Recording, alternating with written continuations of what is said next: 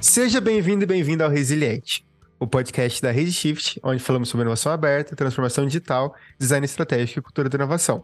Eu sou Luiz Henrique Costa, o apresentador do programa, e hoje vamos falar sobre comunidade de prática e seus conceitos. É importante pensar, né, dentro de um ecossistema de inovação, a gente fala com muita gente, né? A gente se relaciona com empresa, universidade, incubadoras, os próprios clientes, startups. E talvez é importante a gente ver isso, né? Como que a gente pode ampliar ainda mais a interação, é, melhor ainda, né? Até impulsionar esses nossos negócios por meio de uma comunidade de prática ou, quem sabe, até uma comunidade de inovação. Então, é importante ver como que isso pode ser uma relação de ganha-ganha e até incentivar a própria inovação aberta, transformação digital e até cultura de inovação nesses espaços, né? Então, para conversar com a gente desse assunto que vai ser bem bacana, tá aqui com a gente a Ana Clara Del Monte. E aí, Ana, tudo certo? Tudo bem, Luiz. Prazer, pessoal. Tô aqui de novo marcando presença no, no podcast. Bom, tô aqui na Raise Shift como Scrum Master, também tenho algumas experiências aqui na Raise com comunidades em vários dos projetos que eu atuo como Scrum Master, então espero estar contribuindo bastante com o debate. Boa, boa, Ana. Continuando então a nossa bancada hoje, o André Arruda. E aí, André, tudo bem? Olá, olá pessoal, tudo bom com vocês? É, bem feliz de estar aqui para discutir esse assunto. Para quem ainda não me conhece, não ouviu ainda minha voz em algum podcast, eu sou o André, eu trabalho aqui na ReseShift, tanto dentro do comercial quanto dentro do marketing. Também auxilio o Luiz bastante dentro da comunidade de inovadores inquietos. E espero estar contribuindo bastante, porque eu sei que eu vou estar aprendendo muito aqui hoje. Boa! E fechando a nossa bancada aqui, vindo direto da nossa comunidade de inovadores inquietos, a Patrícia Nogueira. E aí, Patrícia, tudo bem? Fala um pouquinho de você pra gente, por favor. Tudo bom, pessoal? Obrigada aí pelo convite, pela primeira vez de participar aqui do podcast. É, então, eu sou professora universitária, trabalho com inovação, educação empreendedora na UERJ, aqui no campus de Resende, e uma recente apaixonada por comunidades e o poder das comunidades em gerar aprendizagem e inovação. Eu estou aqui para compartilhar um pouquinho do que a gente está fazendo num contexto né, da universidade e também para aprender mais com vocês. Boa, boa, Paty. Vai ser incrível esse programa de hoje. Eu tô super animado, é um assunto que eu gosto bastante. Acho que então, sem mais delongas, vamos pro papo.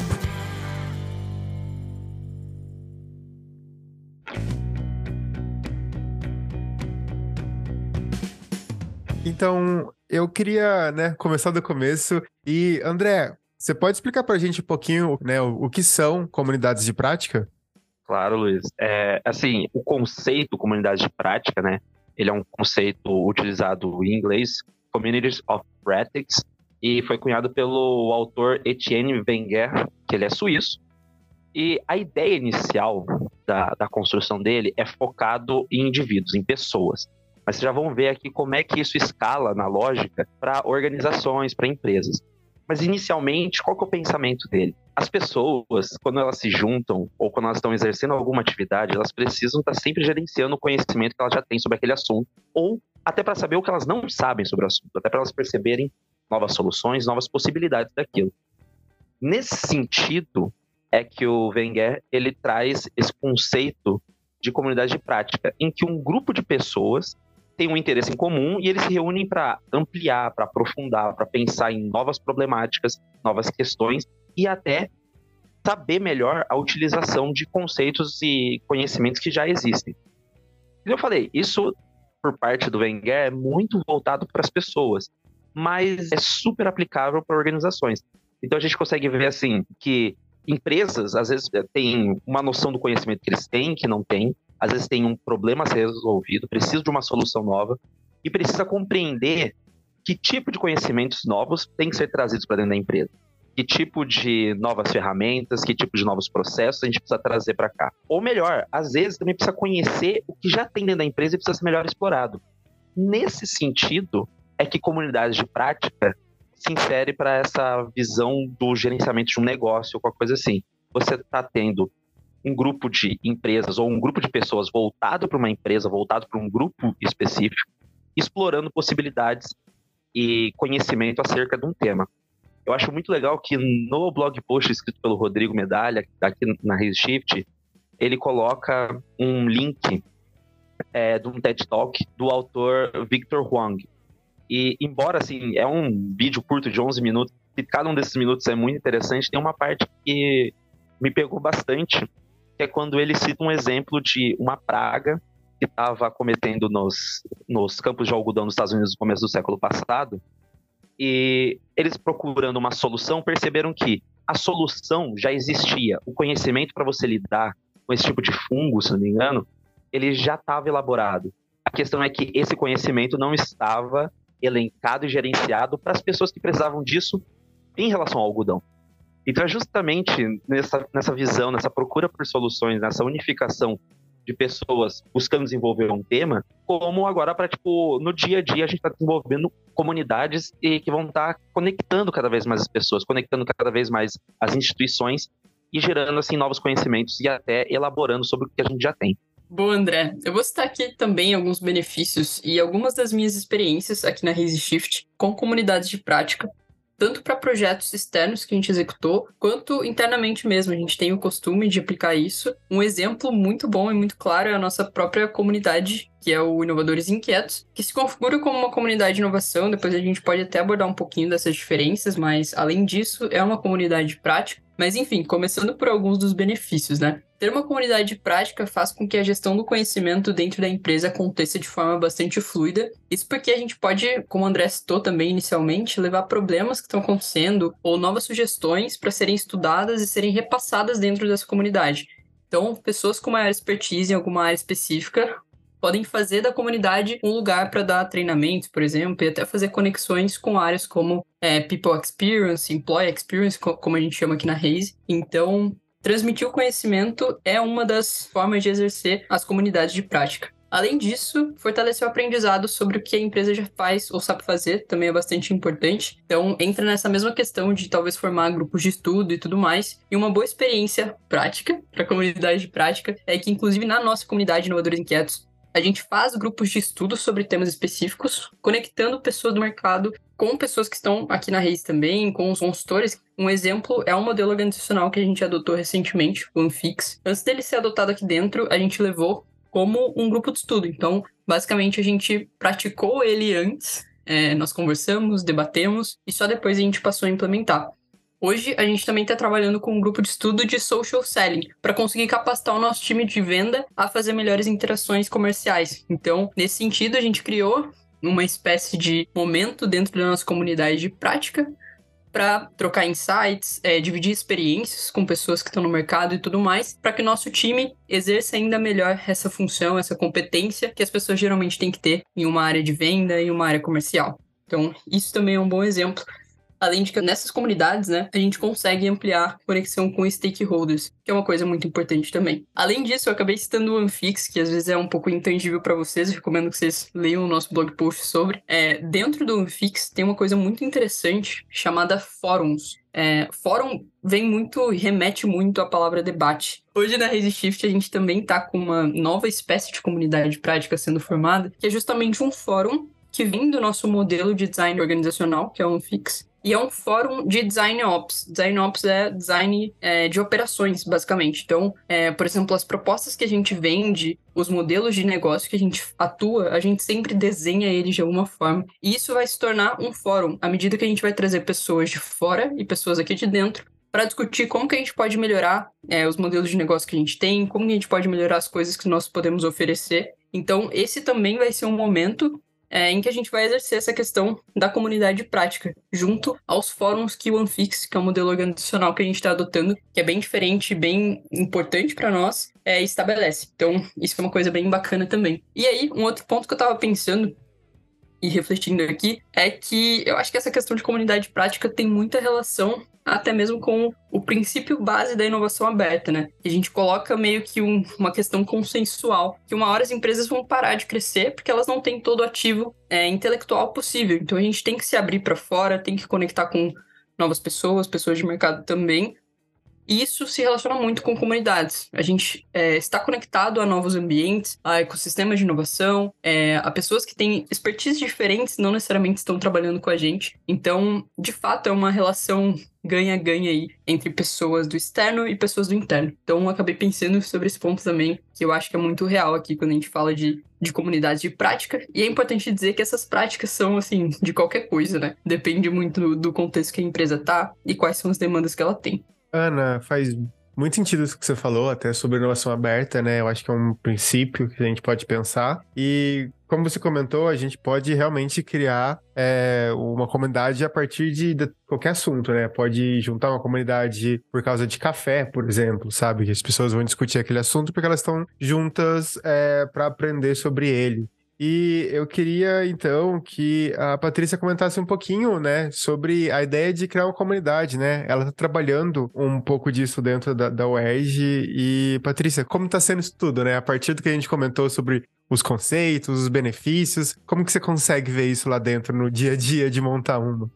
Então, é, quando a gente fala de, de comunidade, na né, primeira comunidade de prática, eu, eu, não consigo dissociar de uma comunidade de aprendizagem, né? Claro que a gente está focado né, em resolução de problema, mas também em geração de novas ideias, novas perguntas, né? Porque as perguntas hoje em dia, né, são muito importantes. É isso que vai gerar os novos negócios os novos projetos. Mas a gente fala de uma cultura, né, de mudança de cultura, que para mim isso é o grande X da questão. Porque às vezes você vem né, com uma ideia já mais ou menos pronta ou até copiada, vamos montar uma comunidade de práticas ou de aprendizagem, e aquilo não funciona, porque não faz parte, não faz sentido para aquelas pessoas. Então, existe uma questão de ter uma intencionalidade, né? Eu sigo muito o pessoal do Instituto Amuta, que eu acho incrível, e eles falam que precisa ter essa intenção, né? Não é por acaso que as coisas acontecem, é design. Então, a gente tem que ter esse olhar de design, mas também não engessar demais e entender a cultura local né? E tentar criar essas condições, esse design para essas conexões, para isso acontecer. Então, esse é o grande desafio, sinceramente, porque a gente não vem com essa formação, né? A gente vem com uma formação escolarizante, digamos assim, do ensino básico, depois para a universidade, depois para o próprio contexto organizacional. E a gente não é ensinado a viver em comunidade. A gente deixou de viver em comunidade. Então a gente tem que mexer com a cultura. Isso é uma coisa muito difícil. Então, é, até sugiro, né, que leiam, eu passei agora, falei para o Luiz um pouquinho antes que a gente estava conversando, né, sobre o assunto, né, de procurarem esse conceito que eu achei muito bacana, que é o MCV, né, Mínima Comunidade Viável, né, tá lá no artigo do Instituto Amuta, que é você pensar no design de uma comunidade mas já colocando para a prática, né? No próprio espírito da comunidade de prática. Já começar a experimentar, já começar a prototipar, entender como aquilo vai funcionar, porque cada lugar tem a sua particularidade, tem a sua característica. No caso da UERJ, né, está tentando criar uma comunidade de aprendizagem e prática inserida num contexto de uma educação formal, onde os alunos estão muito acostumados a um contexto é, tradicional, né, de ensino, e é interessante como parece né, que é tudo que, que, que na verdade eles, eles devem querer, né? Ah, um espaço livre onde eles vão poder trocar ideias e desenvolver projetos e trocar essas práticas, mas ainda a gente encontra essa dificuldade na cultura, ou seja, eles não estão acostumados a vivenciar uma coisa dessa. Então, a gente tem feito pequenos experimentos. É aquela história do design de da experiência, né? Como é que você começa a chamar as pessoas, porque você precisa ter esse engajamento. Acredito eu que mesmo mesmo no contexto de uma organização do corporativo, não adianta você impor, digamos assim, você precisa de um certo engajamento, senão a coisa não, não vai, não flui. E a gente está fazendo pequenos experimentos. Um pequeno experimento que agora a gente está fazendo, a gente tem um espaço maker, ou seja, um espaço colaborativo que tem ferramentas de prototipagem. O nosso assunto, qual que é o tema, né, do nosso da nossa comunidade é inovação e tecnologia, né, com impacto socioambiental, a gente sempre puxa um pouco para isso, não, não restringe, mas a gente gosta de tratar isso com os alunos.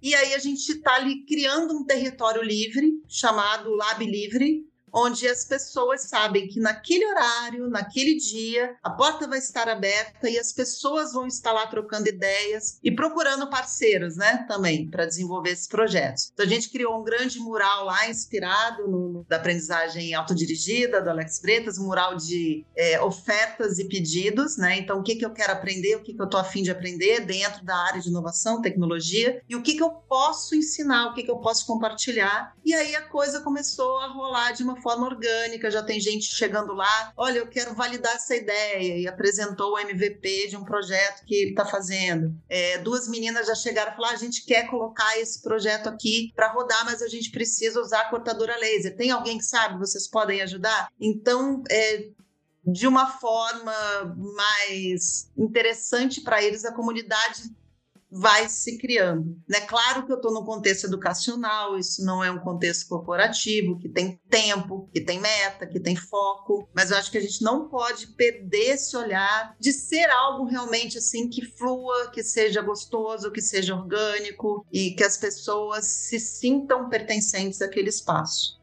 dessa fala da Patrícia tem algumas coisas que chamam muita atenção, assim, gente, tipo, é, quando você tá lendo, não só lendo sobre o assunto, mas até no dia a dia, de você perceber das coisas, tipo, a pouca vivência em comunidade, né?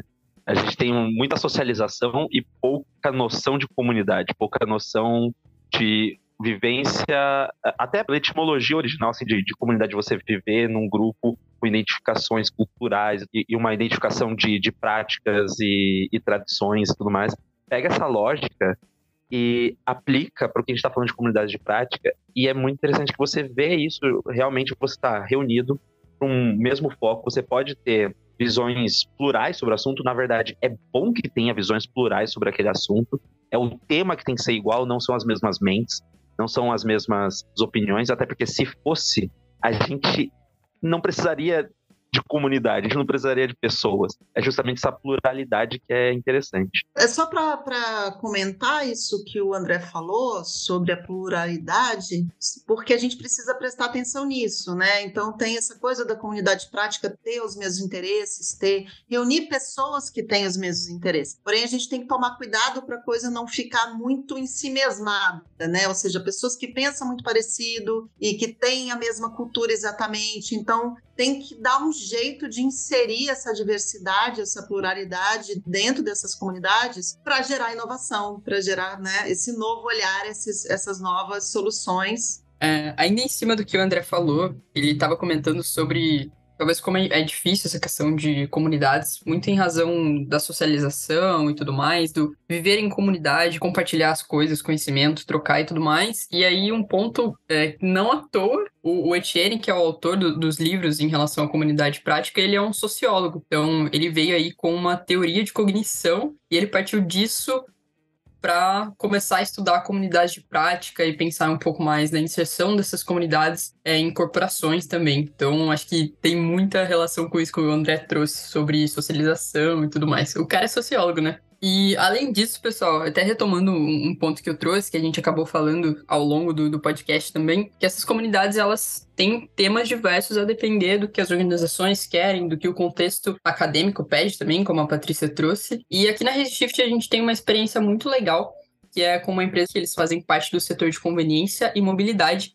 E aí a gente estava vivendo um turbulhão de coisas durante a época da pandemia, e a Redshift conseguiu montar uma comunidade prática para eles com a iniciativa, é, com o objetivo, né, no fim das contas, de reduzir a ociosidade das vagas de estacionamento. E a gente fez isso reunindo diversos atores da empresa, é, conversando sobre possibilidades de soluções, criando um estudo mesmo baseado nisso. Só para vocês terem dimensão de o quanto que isso é amplo, né? Vai depender muito do que, que a empresa, do que, que a universidade está demandando. E essas comunidades, de fato, geram aí transformação, conexão, enfim, diferentes visões que são bastante importantes. Bom, acho que tem muitos exemplos que a gente acabou citando, né? O próprio Inovadores Inquietos, o projeto que a Patrícia está inserida, né? Que é o, o Leia, é uma dessas iniciativas. A Ana Clara comentou também de alguns trabalhos que a gente fez dentro da Rede Shift. Então, o que dá para a gente